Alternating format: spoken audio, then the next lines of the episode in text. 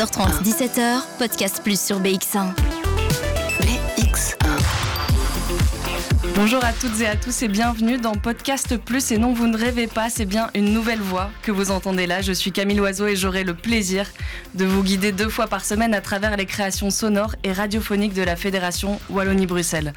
C'est une grande première pour moi mais aussi pour mes deux invités avec moi aujourd'hui en studio. Il s'agit de Élise Leloup et Sarah Duchesne. Bonjour et bienvenue à toutes les deux. Bonjour. Alors si je parle de première, c'est parce que le projet que vous venez présenter aujourd'hui est en fait le résultat de votre travail de fin d'études à l'IEX. Et ce n'est pas à 4 mais à 10 mains ou plutôt à 5 paires d'oreilles que vous l'avez conçu et réalisé. On aurait bien aimé euh, pousser un peu les murs du studio hein, pour vous accueillir toutes et tous, mais en attendant, on va en tout cas citer le reste de votre équipe. On salue donc chaleureusement Paul-Louis Gaudier, Céline, Céline Terrer et Lisa Guillemot. Voilà, les présentations sont faites, tout le monde est installé. On peut maintenant entrer dans le vif du sujet. Le podcast dont on va parler pendant cette prochaine demi-heure s'appelle Sexualité sous surveillance et répond à cette question comment les femmes vivent-elles leur sexualité en prison? Alors c'est un sujet qui est pas facile, hein, qu'on n'a pas l'habitude d'entendre euh, non plus. Et pour cause, la prison, c'est plutôt un monde d'hommes. Vous donnez ce, ce, chiffre au début de votre podcast dans le prologue. En Belgique, 4% des personnes incarcérées sont des femmes. 4%. Elles sont donc largement minoritaires et pourtant elles sont là. Et vous avez pu en rencontrer certaines. On reviendra évidemment là-dessus.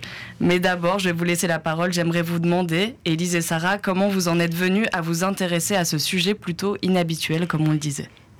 Euh, bah, c'est plutôt en fait le chiffre que tu viens de donner. Euh, on savait qu'on voulait travailler dans le milieu carcéral, mais c'est en découvrant ce chiffre-là, les 4%, qu'on s'est dit qu'on allait travailler euh, vraiment sur, euh, sur les femmes et on, allait se focaliser là-dessus. Et en faisant des recherches, on s'est rendu compte que quand on parle des femmes en prison, on parle beaucoup plus de la maternité et donc de comment ça se passe être mère en prison, comment on gère ça. Et euh, on parle beaucoup moins de, euh, de leurs désirs. On exclut un peu le fait que ce sont des femmes qui ont aussi des désirs. Et euh, bah, nous, on s'est dit qu'on allait partir là-dessus et qu'on allait explorer tout ça. Et au final, c'est ce qu'on a fait et on a trouvé beaucoup, beaucoup de choses. Et donc, on en est là maintenant.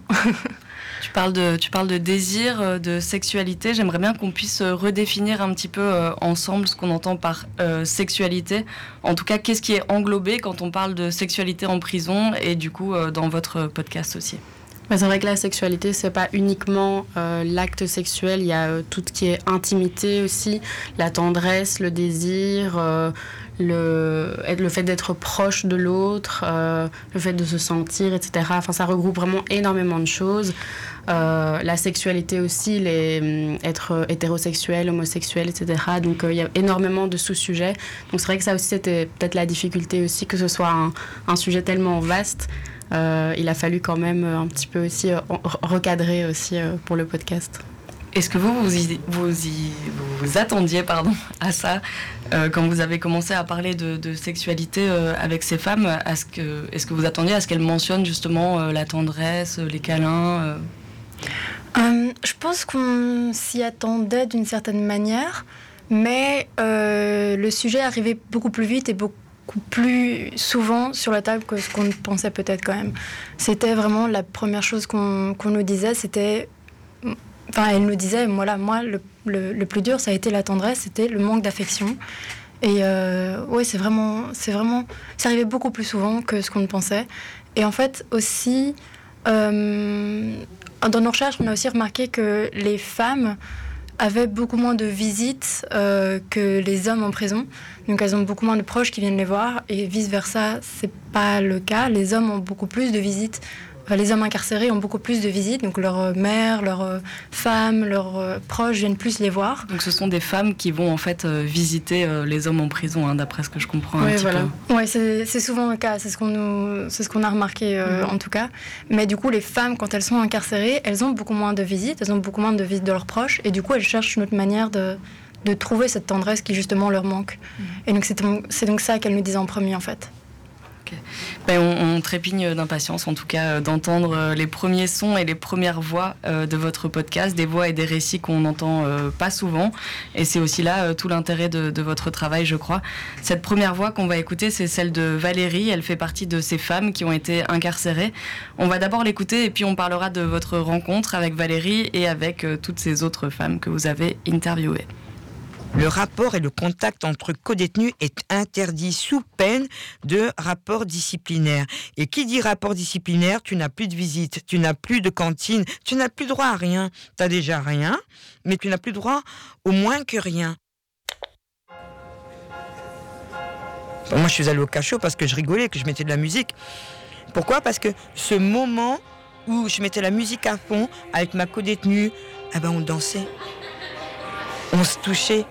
C'est, de la sexualité. À un autre niveau, hein. Parce qu'on ne pouvait pas se toucher.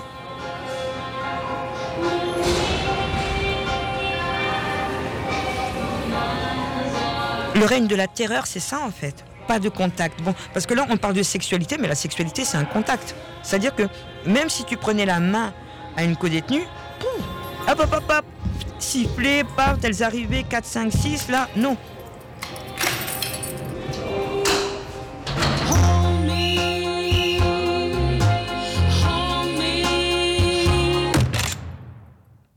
Donc c'est vraiment le bonheur, non, sous aucun prétexte. Le meilleur des podcasts sur BX1. Le bonheur sous aucun prétexte. Alors il y a des phrases comme ça qu'on entend euh, dans votre podcast et qui restent gravées ensuite dans nos têtes, qui s'accrochent à nos tympans. Est-ce que vous avez eu ça, vous? Est-ce qu'il y a des, des, phrases, des sons ou des moments qui sont restés euh, gravés en vous et pourquoi? Bah, clairement, et en fait ça c'est peut-être euh, un des exemples les plus marquants, c'est celui-là, celui qu'on vient d'entendre. Euh, c'est euh, donc Valérie qu'on a rencontrée qui est venue jusqu'à nous pour, pour répondre à nos questions et elle avait une histoire très incroyable. Et donc beaucoup de ses propos sont... On s'y attendait pas et on a découvert beaucoup de choses. Et, tout au fil du, podcast, on se rend compte que ces, propos sont en général très marquants ils nous prennent un peu. Et c'est ceux-là peut-être qui restent en mémoire le plus souvent. On va, on va la réécouter euh, d'ailleurs euh, après Valérie. Euh, est-ce que que tu as envie d'ajouter quelque chose, Sarah, par rapport à ça, un moment qui t'a marqué peut-être? Bah, à, peu près avec toutes les, détenus et ex-détenus qu'on a rencontrés, même on en parlera après, on a fait des échanges de lettres aussi avec des détenus et des... On avait fait beaucoup de recherches littéraires avant, mais c'est rien comparé aux témoignages qu'on a reçus et on n'aurait on n'aurait pas pu s'attendre à avoir d'aussi beaux témoignages. Euh, des personnes qui ont été vraiment très sincères, très transparentes avec nous, et ça, ça assez incroyable. On, on parle de Valérie. Valérie, c'est son vrai prénom, donc euh, oui. j'imagine dans ce cas-ci. Ouais. Euh, Est-ce que vous pouvez euh, un petit peu nous raconter justement votre rencontre avec Valérie, qui elle est, d'où elle vient, comment vous êtes, ouais, comment vous êtes rencontrés, tout simplement? Mais donc Valérie, elle a été incarcérée en Belgique il y a plusieurs années et en fait on avait eu son contact via des gardiennes d'une prison ici en, en, Belgique, enfin à Bruxelles et en fait elle, elle, a, elle a été assez médiatisée déjà avant. Elle a notamment écrit une BD qui s'appelle La balade des dangereuses et qui retrace son parcours, euh, qui est une BD super intéressante en plus, je la conseille, euh, son parcours euh, au sein des murs de la prison. Et donc c'est comme ça qu'on l'a contactée. Et c'est vrai qu'elle nous a dit qu'elle habitait en France, très loin.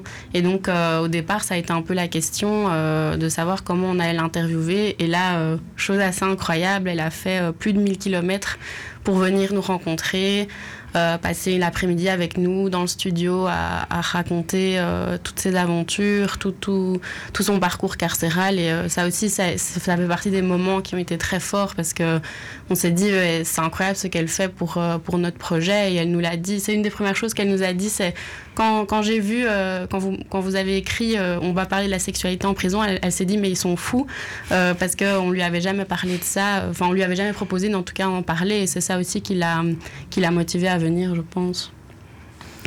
Euh, vous, vous dites euh, effectivement, on en avait déjà un petit peu euh, parlé avant que euh, bah, Valérie c'est pas la seule personne qui a été étonnée par le fait que vous avez voulu euh, parler d'un tel sujet.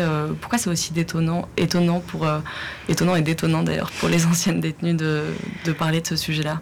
Je pense que c'est surtout parce qu'on leur a jamais donner l'occasion d'en parler en fait.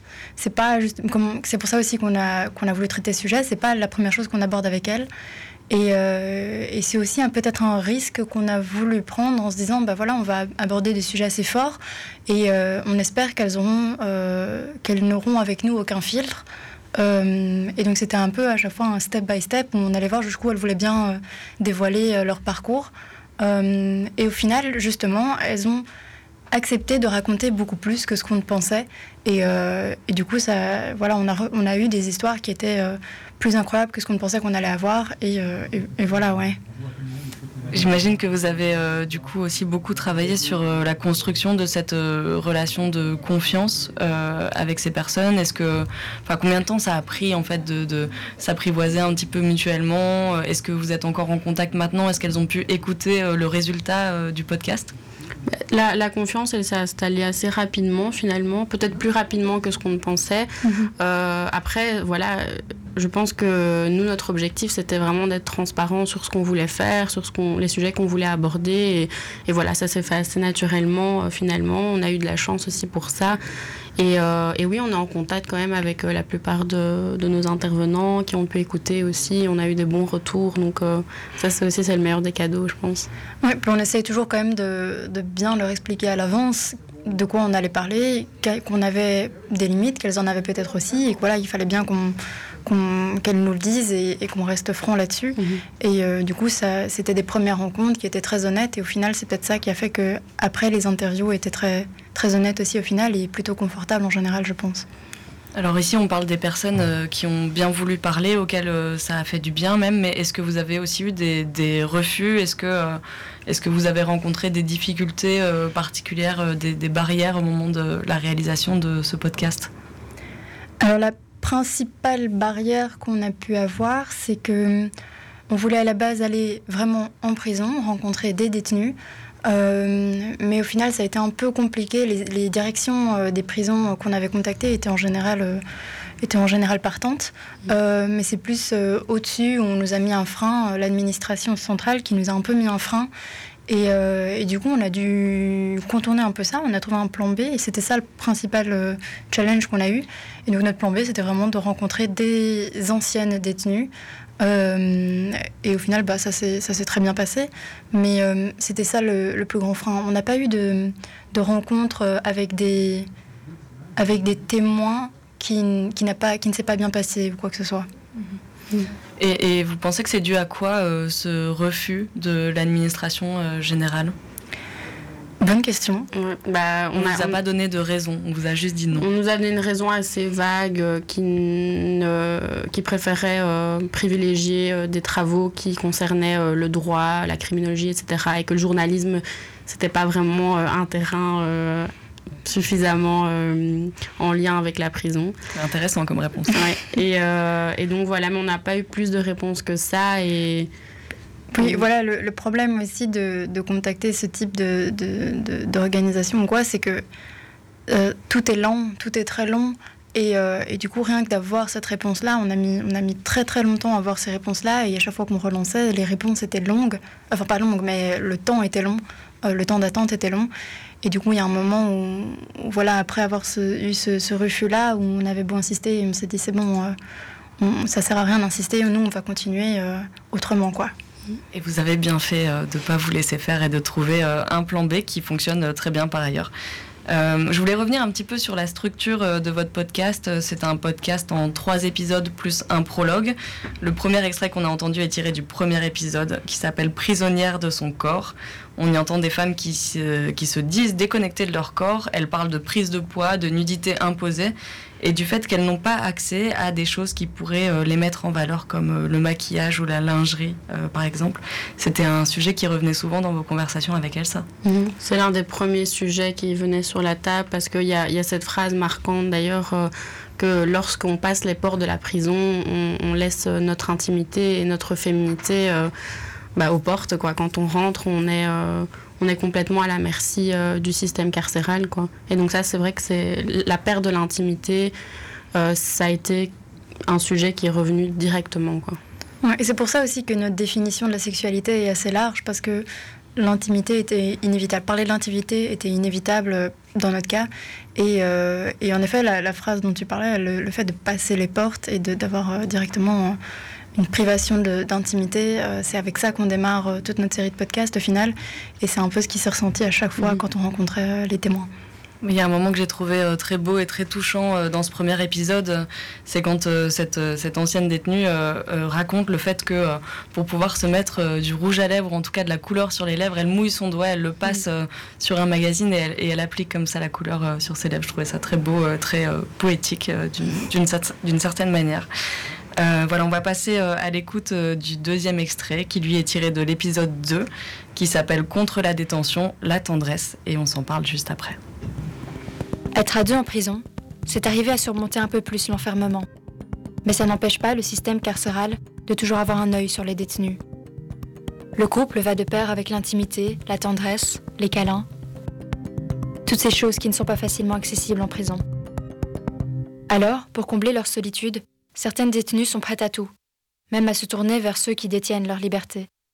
C'est le cas de Valérie. Moi, j'avais juste besoin de tendresse. Hein dans le contexte de l'enfermement, on pense juste à l'amour. Donc j'ai la co-détenue. Bon, maintenant c'est clair que moi je suis tombée sur une cannibale, j'avais pas envie de lui faire des câlins, quoi. Hein, on va rigoler un peu, j'avais peur qu'elle me bouffe et tout. Donc c'est pas avec elle que je me serais euh, euh. C'est pas comme quand on sort du cinéma et qu'on voit un beau gosse. Et là, euh, je sors de ma cellule, je vois une gardienne. J'ai pas le choix. Je suis hétéro et je vais avoir une relation homo. Mais c'est la solitude, hein. c'est la misère sexuelle, la misère de l'amour qui fait euh, que tu tombes amoureux de ton bourreau, quoi. D'une manière ou d'une autre, comme disait Jacques Brel, hein, il faut que le corps exulte, quoi. Je détestais ce que je faisais, mais j'en avais besoin. Il n'y a rien à faire. On est, humain. Donc ce désir, il est intrinsèque, il est en nous, quoi. Ce désir d'être aimé, d'être reconnu, d'être caressé, euh, d'être câliné, qu'on dit simplement je t'aime. Putain, mais c'est. Ça, c'est humain. Putain, c'est elle qui ouvre la porte de ma cellule tous les jours. Mais bien sûr, je l'aime. Et je vais lui dire que je l'aime.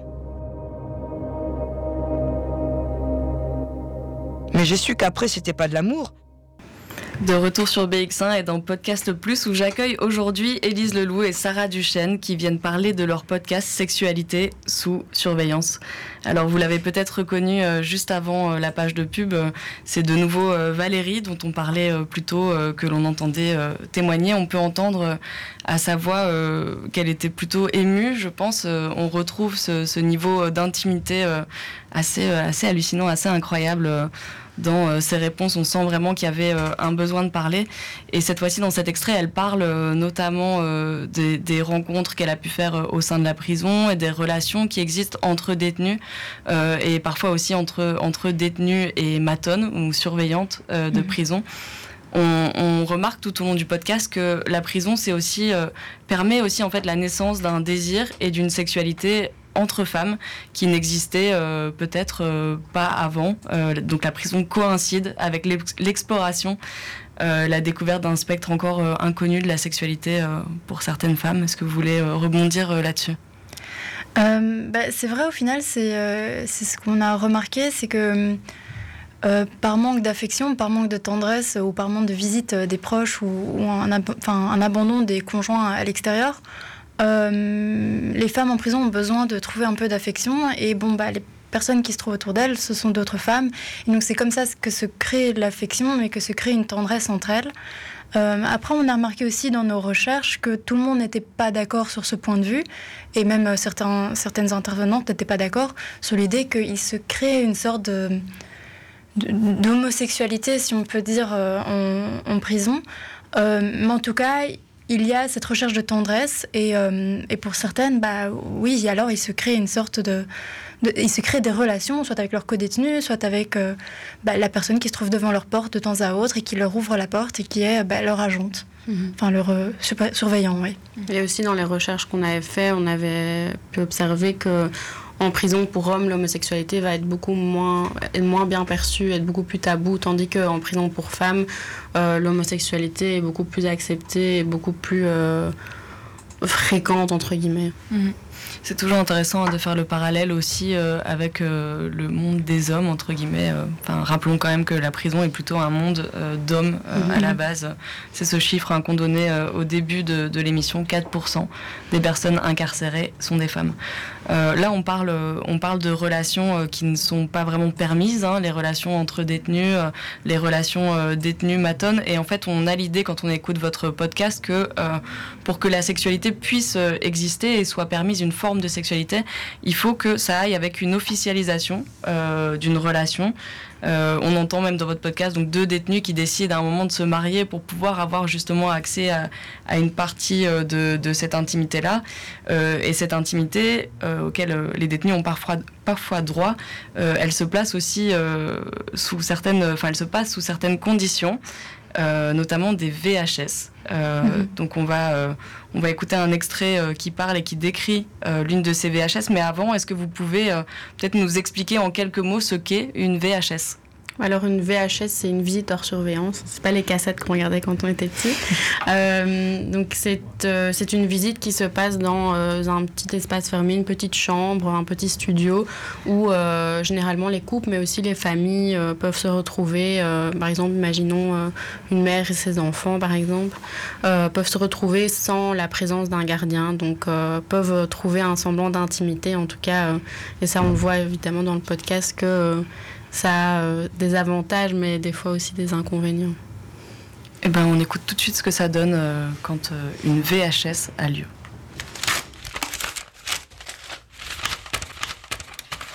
En attendant l'heure, tu t'es un peu pomponné. Maquillage, cheveux. Et tu attends avec une appréhension qui grandit à l'inverse des secondes qui s'égrènent. La porte de ta cellule s'ouvre. T'es prête? Tu dis oui, mais c'est non. Le gardien t'accompagne dans les méandres des couloirs inconnus. Chaque personne que tu croises te regarde avec des yeux inquisiteurs qui hurlent. Tu veux baiser? Il y aura des remarques verbales, salaces, et surtout non réprimandées par les gardiens.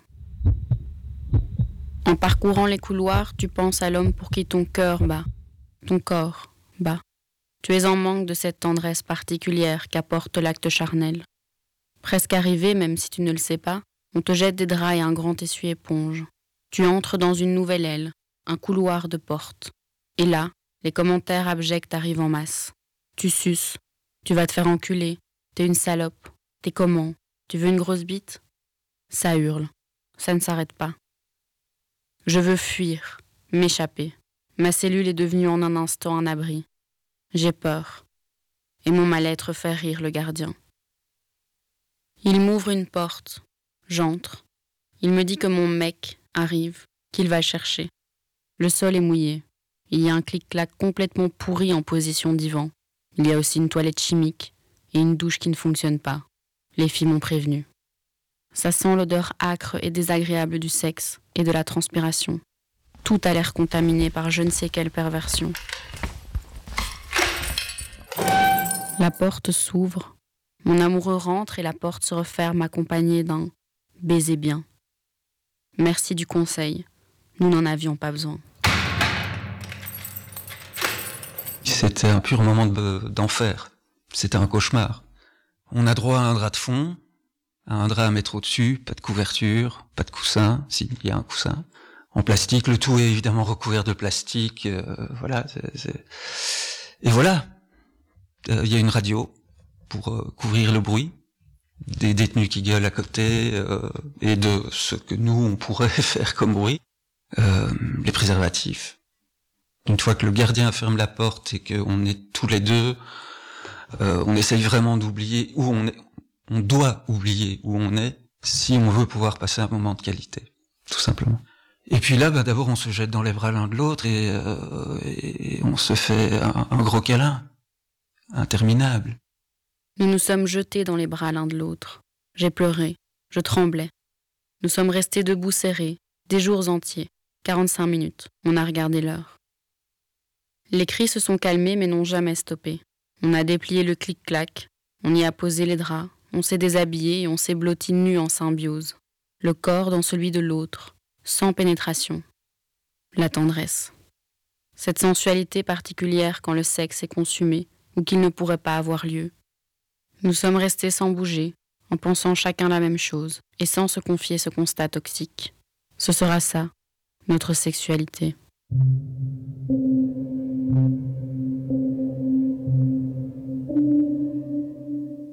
Le meilleur des podcasts sur BX1.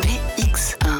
Voilà, on vient d'entendre euh, ce dernier extrait euh, de votre podcast Sexualité sous surveillance. C'est un, extrait que je trouve particulièrement intéressant parce qu'on y retrouve euh, la lettre avec un, style et une plume qui est vraiment assez, assez fantastique. Et puis il y a ce jeu, cette double voix. C'est aussi la première fois qu'il y a un homme qui intervient dans le podcast.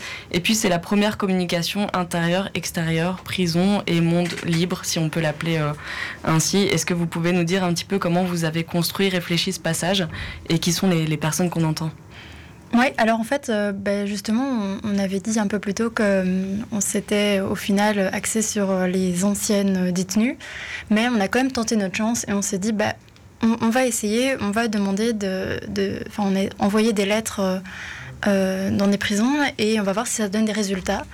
Et ça a donné quelques résultats, dont la lettre qu'on vient d'entendre, euh, qui est un très bon résultat pour le coup. Euh, parce que, bah, comme tu disais, elle est très bien écrite, on s'y attendait pas à une aussi belle plume. Il faut savoir qu'on n'a pas modifié, on n'a pas modifié ces mots, donc ce sont vraiment ces mots qu'elle avait mmh. écrits. Ouais, et vu ce qu'elle disait, vu la manière dont c'était écrit et tout ça, on a décidé vraiment euh, d'en faire juste une lecture. Euh, et au final, c'est ce qu'on a fait, donc on l'a lu nous-mêmes. Euh, et euh, on a essayé de lui répondre en fait à cette, à cette détenue. on lui a répondu, elle a eu notre réponse du coup, parce qu'on lui a demandé justement si c'était possible de, rencontrer son, son conjoint, parce qu'on n'avait aucun moyen de savoir qui elle était, elle n'avait pas signé, on n'avait pas de nom et tout ça. Et voilà, donc un jour, on a reçu bah, un, un, mail de son conjoint qui nous disait bah, c'est moi, euh, j'accepte de répondre à vos questions. Et donc, euh, ça s'est fait comme ça. Et en fait, on a essayé, dès le début, on s'est dit qu'on voulait faire un parallèle entre ce qu'elle nous disait, parce qu'elle décrivait vraiment un, un moment qu'ils avaient tous les deux vécu. Et donc, on se disait qu'on allait faire un parallèle et qu'il allait nous décrire de son point de vue aussi euh, ce, même moment. Et, et donc, voilà, on est parti vraiment sur l'idée qu'on allait mélanger ces deux, euh, ces deux points de vue et voir s'ils se rejoignaient. Et ce qui était très marrant, c'est que parfois ils se rejoignaient vraiment au, au mot près. Mmh. Euh, et euh, notamment quand ils disent qu'ils qu se prennent dans les bras et tout ça, c'était exactement la même description et c'était assez, assez beau à entendre. Et quand nous on l'a travaillé, c'était assez beau aussi. Mmh. Bah oui, c'est un très beau, un très beau passage euh, à écouter. Effectivement, j'avais évidemment euh, 3 milliards de questions euh, en plus à vous poser, mais on, on, run out of time, comme on dit. Je voulais quand même juste souligner la violence aussi qui émane de ce dernier extrait et une violence euh, des gardiens, euh, une violence des co-détenus, une violence de l'endroit dans lequel les VHS se passent, et une violence qui fait euh, souvent écho chez, les, chez les détenus à une, violence sexuelle qu'elles ont déjà, déjà subie. juste avant de, clôturer, je voudrais qu'on puisse au moins citer, parce que je sais que vous avez travaillé main dans la main avec des personnes et des associations actives en prison pour réaliser ce podcast. Je voudrais au moins qu'on puisse les citer. Mm -hmm. bah, L'association iCare qui nous a vraiment énormément aidé, qui nous, avec qui on est encore en contact aujourd'hui, euh, donc qui est une association justement qui travaille en prison pour tout ce qui est soins de santé. Euh, L'association Transit également. Mm -hmm. euh... C'est les principales, c'est surtout mm -hmm. Qui nous a aidés, puis oui. on a Transit nous a aidés parfois pour des flyers, ce genre de choses-là. Mm -hmm. et puis aussi au final, les directions des prisons, on va le dire quand même, nous ont, nous ont aidés